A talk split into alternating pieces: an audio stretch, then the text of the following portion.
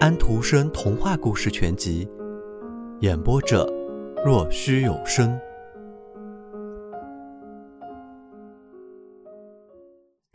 冬天来得早，寒气刺人，屋外有暴风雪，所以只要可能，便总是躲在家里。这样，安东对面居住的人就没有注意到安东的屋子整整两天没有开门了。他自己根本没有露面。只要能够不出门，谁愿在这样的天气跑到外面去？天日灰暗，你知道，对那些窗子上装的不是玻璃的住家来说，时时都是乌黑的夜。老安东有整整两天根本没有下床，他没有气力这么做。外面那恶劣的天气，他的躯体早感觉到了。这老胡椒汉子躺在床上无人照料，自己又没法照料自己。他连伸手去够水罐的力气都没有了，而那水罐，他把它就放在床边，里面的最后一滴水也被喝光了。他没有发烧，他没有病，是衰迈的年龄打击了他。在他躺着的地方的四周，几乎就是永无止境的夜。一只小蜘蛛，那他看不见的蜘蛛，满意的、忙碌的在他身上方织着网。就好像老人在合上自己的眼睛的时候，依然有一丝清新的悲沙在飘扬一样。时间是这么长，死一般的空洞，泪已干，痛楚也已消失。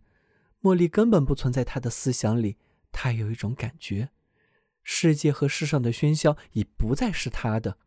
他躺在那一切之外，没有人想着他。在短暂的一瞬间，他感觉到了饥饿，也感到了渴。是的，他感到了，可是没有谁来喂他，谁也不会来。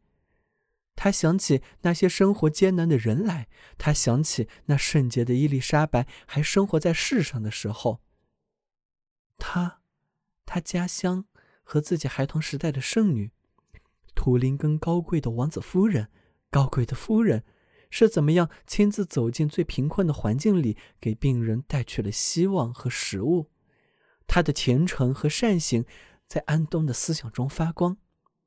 安东记得他是怎么样走去对遭受苦难的人吐露安慰之词的，怎么样给受伤的人医治创伤，给挨饥受的人送去食物。尽管伊丽莎白的严厉的丈夫对于这些很恼怒。安东记得关于伊丽莎白的传说，在她提着满装着酒和食品的篮子出门的时候，她的丈夫怎么样监视着她？突然闯进来，气愤地问她：“她提着的是什么？”伊丽莎白在恐慌中回答说：“是她从花园里摘的玫瑰。”她把盖布揭开，为这位虔诚的妇女而出现了奇迹：酒和面包，篮子里的所有的东西都变成了玫瑰。这位女圣人就是这样活在老安东的思想中，她就是这样活生生的出现在他疲惫的眼神里，出现在丹麦国家他那简陋的木棚里，他的床前。他伸出他的头来，用温和的眼光看着他，四周都是光彩和玫瑰。是啊，这些色彩和花自己要展开成为一片，气味好闻极了。他感觉到一种特别美的苹果香味，他看见那是一棵盛开花朵的苹果树，他和茉莉用种子种下的。树将自己的芳香的花瓣散落在他发烧的脸上，使他冷却下来；叶子垂落到他干涸的嘴唇上，就像是使人神志焕发的酒和面包。它们落在他的胸口上，他感到很轻松，很安详，催人欲睡。他静静的细声说道：“现在我要睡了。睡眠使人精神，明天我便痊愈了，便会好了起来。真好啊，真好啊！怀着爱心种下的那棵苹果树，我我看见它繁荣密茂。他睡去了。第二天，那是这屋子的门关上的第三天。”雪停了，对面的人家来探望压根就没有露面的老安东，他平躺着死去了。那顶老睡帽被他捏在手中，入殓时他没有戴这一顶，他还有一顶，干净洁白的。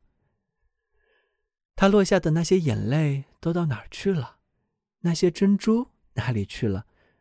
他们在睡帽里。真正的泪是洗不掉的，他们留在睡帽里，被人遗忘了。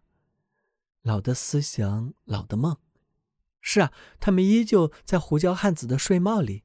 别想要它，它会让你的脸烧得绯红，它会让你的脉搏加快，会叫你做梦，就像真的一样。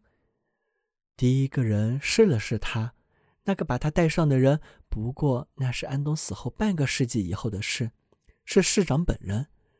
这位市长夫人有十一个孩子，家里日子很好。他一下子就梦见了婚变、破产和无衣无食。他说道：“哎，这睡觉真让人发热。”他扯下了睡帽，一滴珍珠又一滴珍珠滚了出来，落地有声有光。市长说道：“我关节炎发了，它很刺我的眼。那是泪，半个世纪以前哭出的泪。”艾森纳赫的老安东哭出的泪，不论谁后来戴上这顶睡帽，他都真的坠入幻境，做起梦来。他自己的故事变成安东的，成了一个完整的童话，很多的童话，别人可以来讲。现在我们讲了第一篇，我们这一篇的最后的话是：永远也不要想戴上胡椒汉子的睡帽。